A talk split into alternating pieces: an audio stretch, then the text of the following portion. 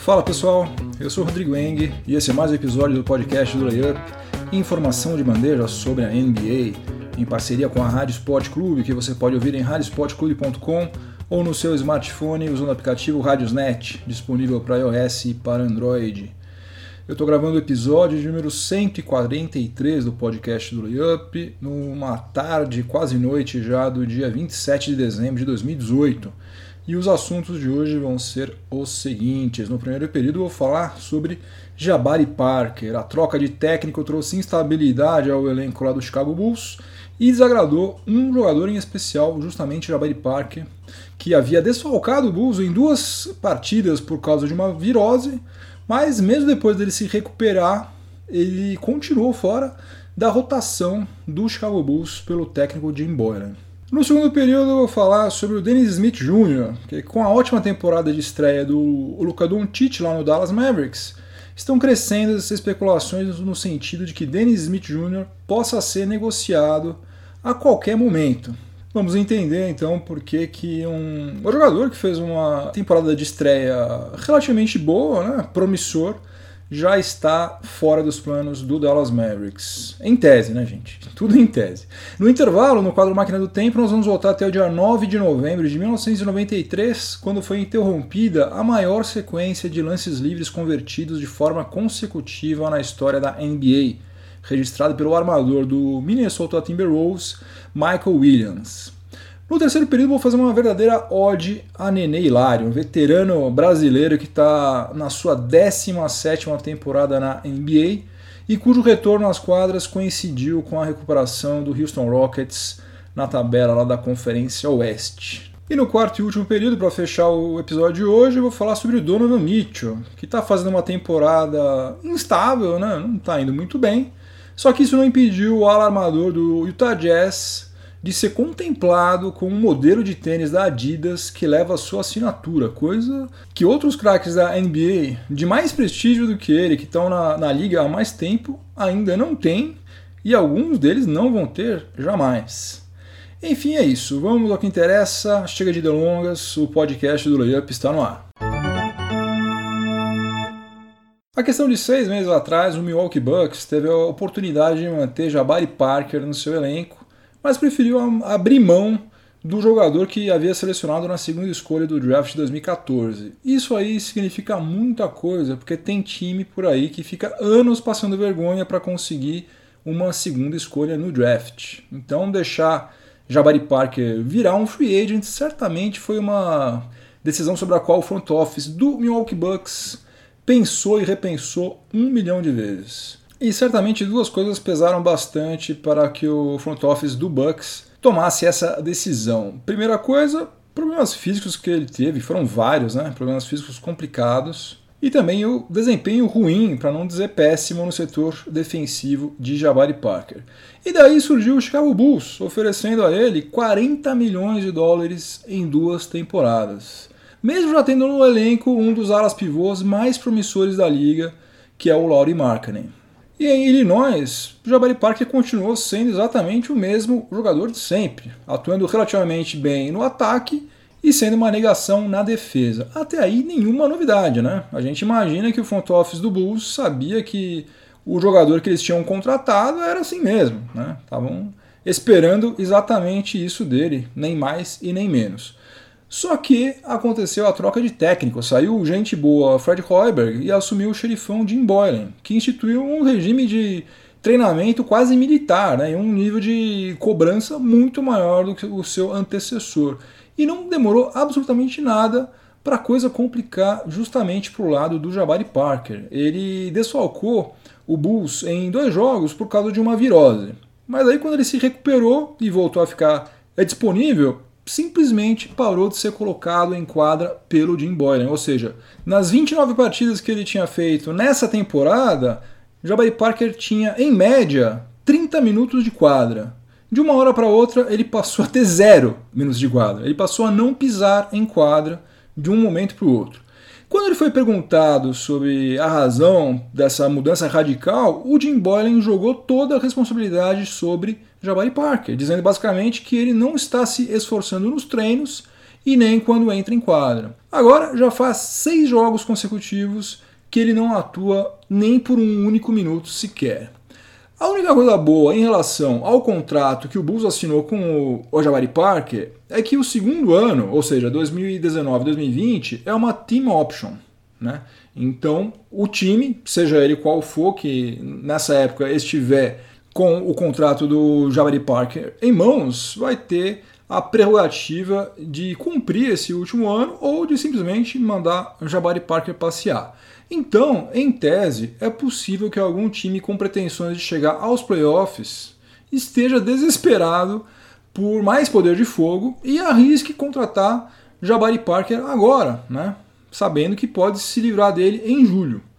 Agora, na prática, eu acho extremamente improvável que isso aconteça exatamente pelo mesmo motivo. Né? Quem em sã consciência vai empatar 20 milhões de dólares agora se tudo indica que o Parker vai ser um free agent dentro de seis meses. Ainda se a gente estivesse falando de um cara, não, peraí, você vai pegar o Jimmy Butler. Jimmy Butler vai mudar o seu time, você vai contratar o Kawhi Leonard, o Kevin Durant, o LeBron James.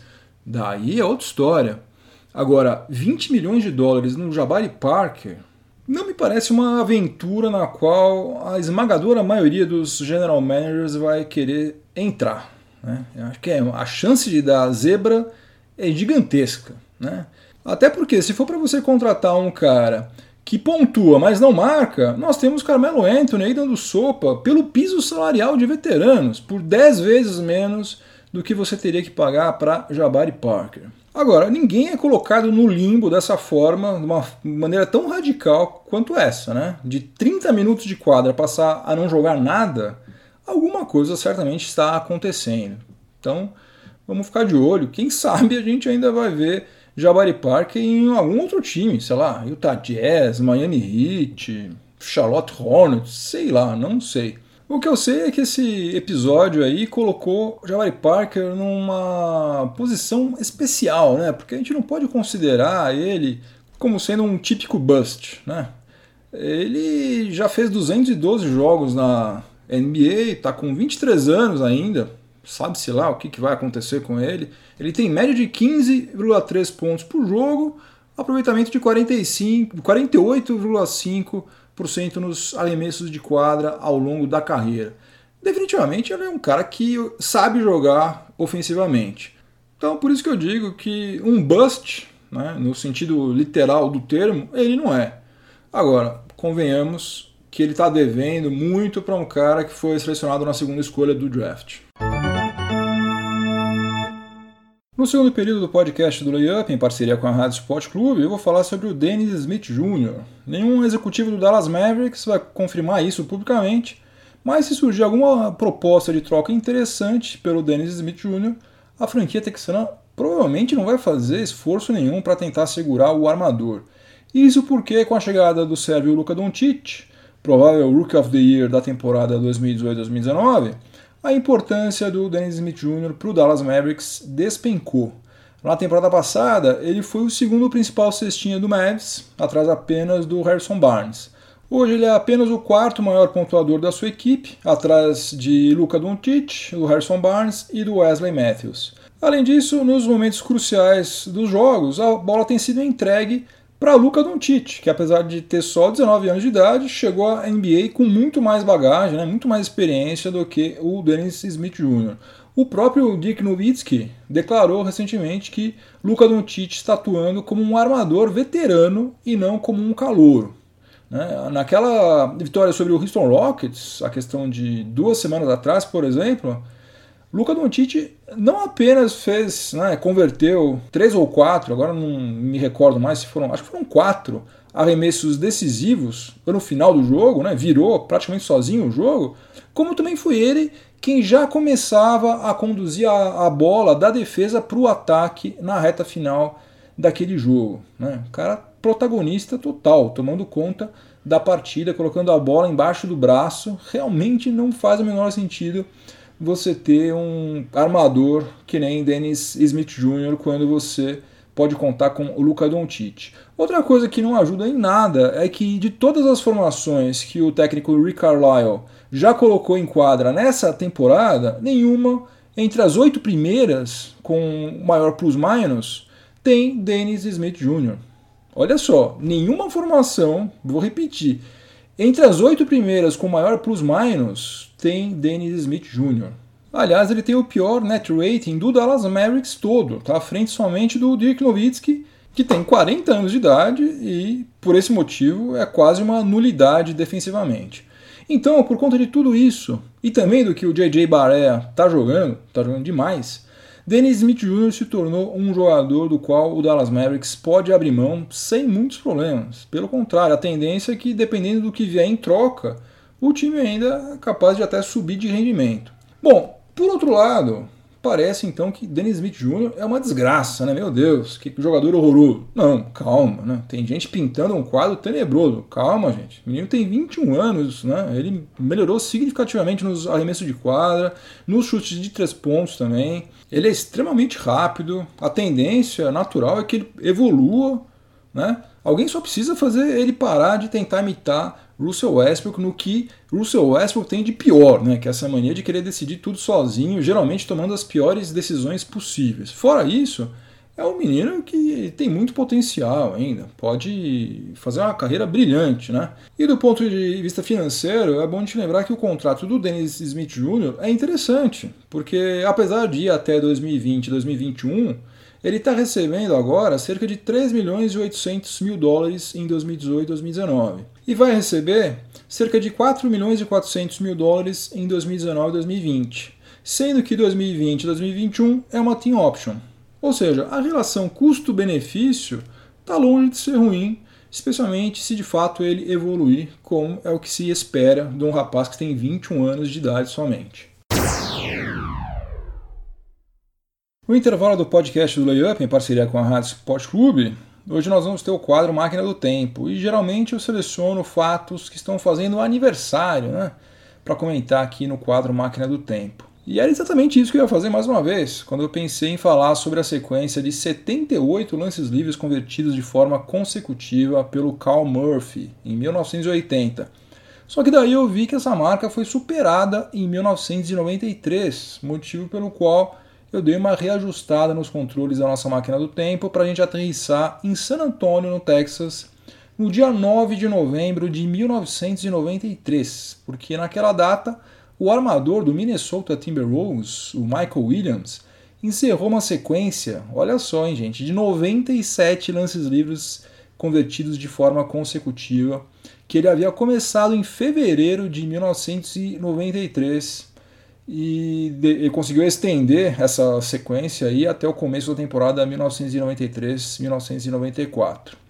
Esse sim é um recorde em vigor até hoje na NBA. Tinha um senhor comentarista do Sport TV que uma vez ele falou que Shaquille O'Neal não era craque e um dos comentários preferidos dele, todo jogo ele falava isso umas quatro ou cinco vezes, era o seguinte: lance livre ganha jogo. Aliás, eu acho que se alguém proibisse ele de falar sobre lance livre, eu não sei se ele ia conseguir falar sobre alguma outra coisa relacionada a basquete, porque tudo que ele falava tinha a ver com lance livre. Mas enfim, eu não quero falar mal de ninguém, apesar de já ter falado. O que eu quero falar é o seguinte: nesse período em que o Michael Williams converteu 97 lances livres sem desperdiçar nenhum, o Minnesota Timberwolves venceu somente 4 de 19 partidas. Então, lance livre ganha o jogo desde que você tenha um time mais ou menos, né? Aí sim, né? se for para você decidir a partida ali naquela cobrança, né? aquele jogo apertado, o cara vai lá e mete dois lances livres nos últimos segundos e ganha o jogo, beleza, realmente lance livre ganha o jogo. Agora, um time que é uma porcaria pode ter aproveitamento de 100% que não vai ganhar nada, né? Exatamente o caso desse Minnesota Timberwolves aí no começo dos anos 90. Era uma franquia ainda em formação, tinha sido inaugurada em 89, era um time fraquíssimo. Então, essa sequência incrível aí do Michael Williams serviu somente para esse recorde pessoal dele, né? Pro Timberwolves não valeu de absolutamente nada.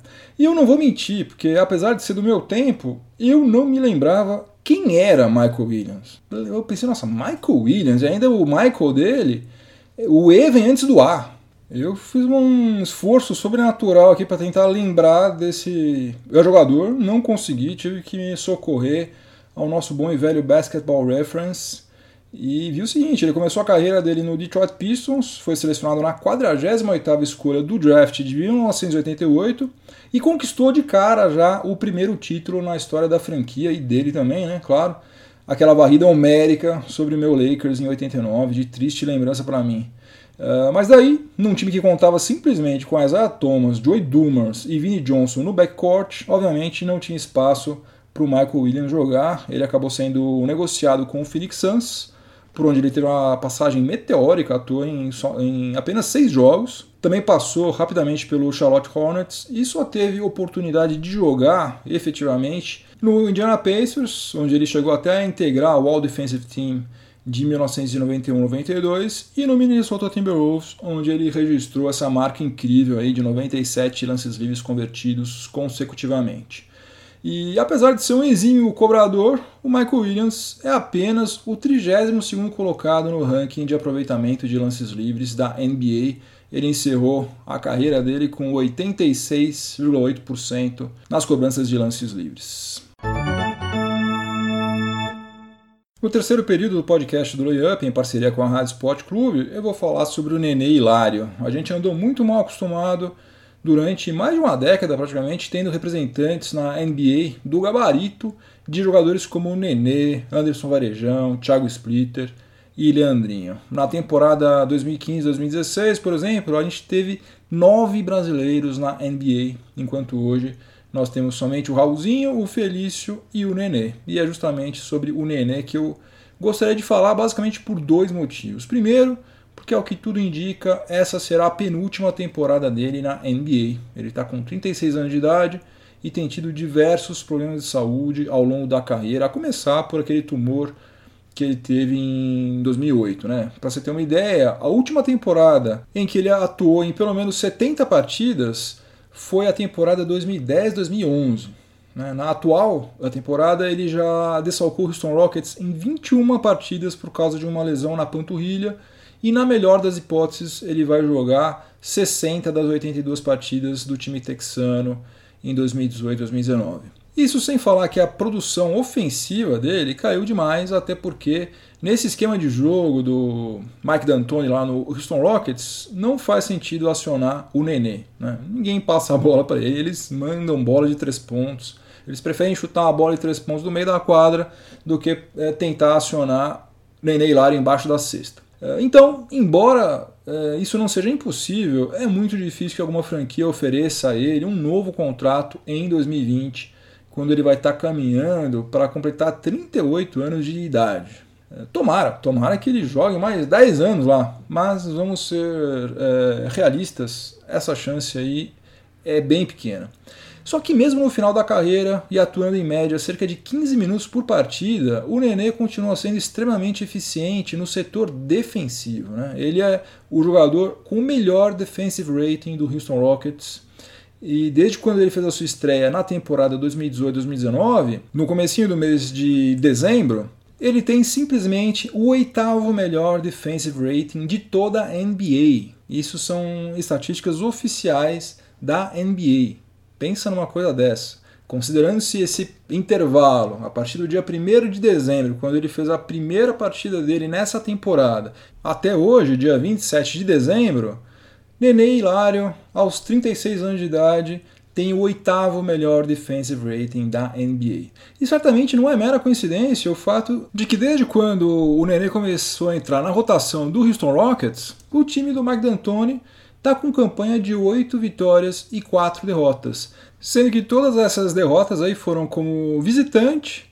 Uma delas foi por apenas 2 pontos e outra foi por apenas 3 pontos de diferença no placar final.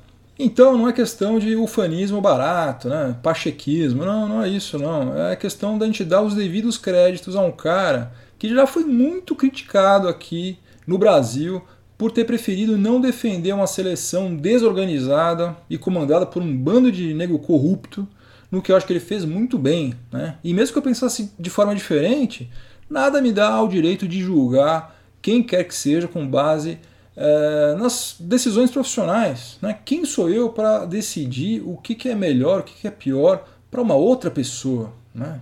Ele que sabe o que é bom para ele, o que não é, o que ele quer fazer, o que ele não quer, quais valores são mais importantes para ele, enfim. Eu não considero o Nenê mais ou menos patriota e nem mais ou menos preocupado com os rumos do basquete brasileiro por ele ter dito não à seleção algumas vezes aí no começo da década de 2010.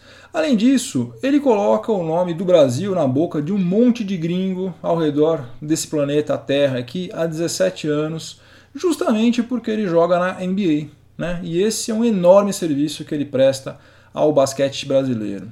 Enfim, resumindo, sou fã de Nenê Hilário, torço por ele. Se o Houston Rockets vai voltar a brigar pelo título da Conferência Oeste nessa temporada, vai ser por causa do James Harden, não tem a menor dúvida, vai ser por causa do Chris Paul, que é um monstro, Clint Capela, mas também vai ser por causa de Nenê Hilário, que defensivamente faz uma diferença incrível a favor do Houston Rockets. No quarto e último período do podcast do Layup, em parceria com a Rádio Sport Clube, eu vou falar sobre o Donovan Mitchell. Donovan Mitchell, vocês se lembram bem, foi apontado por muita gente como sendo o verdadeiro Rookie of the Year da temporada passada, já que, ao contrário do Ben Simmons, ele tinha ingressado na NBA em 2017 e estava tendo a sua primeira experiência na liga, né? verdadeiramente a sua primeira experiência na liga. A Adidas, que já patrocinava o Donovan Mitchell desde julho de 2017, quando ninguém sabia que a 13ª escolha do draft daquele ano ia arrebentar, né? Fez uma campanha pesada a favor dele na mídia, é, questionando o status de rookie do Ben Simmons. Né? Eu não compartilho dessa opinião, acho que os critérios da NBA usados em outras temporadas tinham que ser respeitados, como aconteceu, e que o Ben Simmons foi o Rookie of the Year com todos os méritos. Mas a equipe de marketing da Adidas viu uma oportunidade aí de faturar em cima dessa pseudo-polêmica, no que eu também não vejo problema nenhum. Né? Negócios são negócios. Agora, na sua segunda temporada na NBA, Donovan Mitchell está tendo um desempenho pior do que o que ele registrou na sua temporada de estreia. Né? Ele está chutando pouco acima dos 40% nos arremessos de quadra e está chutando abaixo dos 30% nos arremessos de três pontos.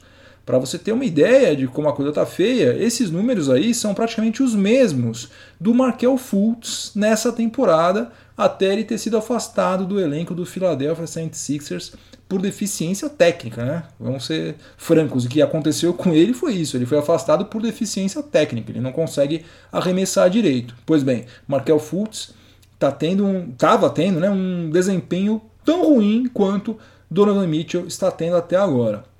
E a queda de produção do Mitchell está refletindo diretamente na má campanha do Utah Jazz, que está com uma campanha negativa de 17 vitórias e 18 derrotas até hoje, né, 27 de dezembro, ocupando apenas a 11 posição na Conferência Oeste.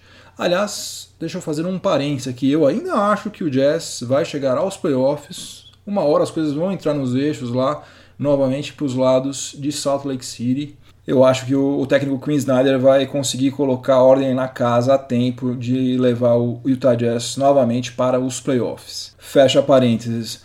Uh, mas essa atuação ruim, pelo menos até agora, do Donovan Mitchell não impediu que a Adidas lançasse um tênis com a sua assinatura. O tênis vai se chamar Dom, que além de ser o início do seu nome, né, de Donovan Mitchell, uh, também é a sigla para Determination Over Negativity, ou seja, determinação, a determinação vence a negatividade, alguma coisa assim, uma frase de efeito aí e que combina com o Dom de Donovan. O anúncio do lançamento do tênis foi feito com uma entrevista a dois alunos do high school que o Mitchell cursou, e nessa entrevista ele falou, entre outras coisas, que a linha de tênis Dom vai ter preços acessíveis, o que é muito difícil de acontecer com esses produtos, não só da Adidas, mas da Nike, Under Armour, etc. Né? Eu particularmente duvido muito que a Adidas vá lançar um tênis de fato acessível, até porque o termo acessível é bastante relativo. Né? Acessível para mim é 40 dólares, né? ou seja, até uns 160 reais por um tênis, eu acho uh, um preço razoável. Só que eu duvido que custe só isso, né? muito menos que chegue aqui, aqui no, na nossa República das Bananas ou dos Bananas, por esse preço. Agora, de toda essa história, o que realmente chama atenção é o fato de que todos os jogadores com contrato de patrocínio da Adidas, até agora, somente o James Harden, o Damian Lillard e o Derrick Rose tinham uma linha de tênis com assinatura. Né? São três nomes consagrados, né? sendo que dois deles, né, Rose e Harden, já foram até MVPs. Só que outros jogadores patrocinados pela Adidas há muito mais tempo, do calibre, por exemplo, do John Wall e do Eric Gordon, ainda não tiveram e talvez nunca terão essa mesma oportunidade que está sendo dada agora ao Donovan Mitchell. O tempo vai dizer né, se isso aí foi um tiro na água ou se o pessoal de marketing da Adidas mandou muito bem. Uma coisa é certa: carisma e aceitação entre o público jovem, o Donovan Mitchell tem de sobra. Agora, só está precisando voltar a jogar aquele mesmo basquete da temporada passada, né? Game over! Acabou mais um episódio do podcast do Layup. Espero que vocês tenham gostado. Obrigado pela companhia. Vou inverter a, a, ordem aqui. Eu sou um cara muito metódico, faço tudo sempre do mesmo jeito, mas hoje eu vou dar uma mudada aqui. Vou falar primeiro para você Seguir o Layup nas mídias sociais, no Facebook é LayupBR, no Instagram é LayupNBA, no Twitter é LayupBR também. Vou falar também para você seguir o Layup, curtir, fazer tudo de bom que você puder fazer a favor do podcast do Layup na plataforma de podcast onde você está ouvindo este episódio. E daí sim, e agora sim eu vou dar a minha dica musical para o final de semana. Nesse final de semana eu vou escutar a música Four Sticks que é a segunda música do lado B do álbum sem título lançado pelo Led Zeppelin em 1971, geralmente chamado de Led Zeppelin 4, né, ou de Four Symbols. Mas é mais conhecido, na verdade, por ser o álbum que tem Stairway to Heaven, que tem Rock and Roll, Black Dog, é um dos mais populares, um dos mais conhecidos do Led Zeppelin. Eu me controlo bastante para não ficar recomendando um monte de músicas do Frank Zappa e do Led Zeppelin, né, que eu sou fã de carteirinha, tanto do Zappa quanto do Zeppelin. E acho que eu estou me saindo muito bem, porque, salvo engano, em mais de 14 meses de podcast, essa aí é apenas a segunda música do LED que eu recomendo aqui. A primeira, salvo engano, foi The Ocean. Mas vamos lá, a Four Sticks se chama Four Sticks porque o baterista do Led Zeppelin, o lendário John Henry Bonham, gravou a música tocando com quatro baquetas em vez de usar somente duas, né, como qualquer baterista normal. Mas como o Bonham, que tinha o apelido de Bonzo, né, não era um baterista normal, ele era um dos melhores bateristas de todos os tempos. Ele fez diferente, gravou Four Sticks usando quatro baquetas e por isso a música tem esse nome. Até se você pegar a letra, a letra não tem referência nenhuma a Four Sticks, absolutamente nada. A letra não tem nada a ver com Four Sticks.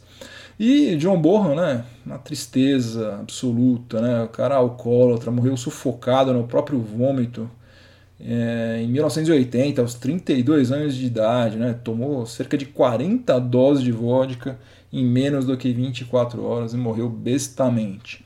Uh, duas curiosidades sobre a Four Sticks. Ela é uma das pouquíssimas músicas do Led Zeppelin que não tem nenhum solo de guitarra. O Jimmy Page, como vocês estão cansados de saber, era o líder do Led Zeppelin e também foi o produtor de todos os álbuns de estúdio do Led Zeppelin. Então, ele sempre acabava encaixando um solinho de guitarra, pelo menos, em todas as faixas, ou às vezes uns solões, né? Só que nessa música não, Four Sticks, você pode reparar, não tem nenhum solo de guitarra de Jimmy Page. A outra coisa é o seguinte, o Led Zeppelin deve ter sido a banda que mais fez turnês na história do rock, e com shows que às vezes duravam até 3 horas e meia né, nos quais eles tocavam músicas próprias, né, obviamente, e também faziam vários medleys, né, covers de blues dos anos 20, 30, rockabilly dos anos 50, enfim, era uma festa. Apesar disso, a Four Sticks só foi tocada uma única vez ao vivo no dia 3 de maio de 1971, no show em Copenhagen, na Dinamarca. É, provavelmente porque era uma música de difícil execução. Ela tem um tempo um pouco diferente, um tempo meio difícil. É uma música que realmente funciona mais em estúdio. E por hoje chega, gente. Se você estiver ouvindo este episódio na Rádio Sport Clube, continue sintonizado por aí que vem mais informação esportiva de qualidade na sequência. Um ótimo final de semana para todo mundo, muito juízo. Voltem todos inteiros e inteiras para casa. Semana que vem tem mais. Eu sou Rodrigo Eng e esse que você acabou de escutar é o podcast do Layup. Um abraço, tchau, tchau.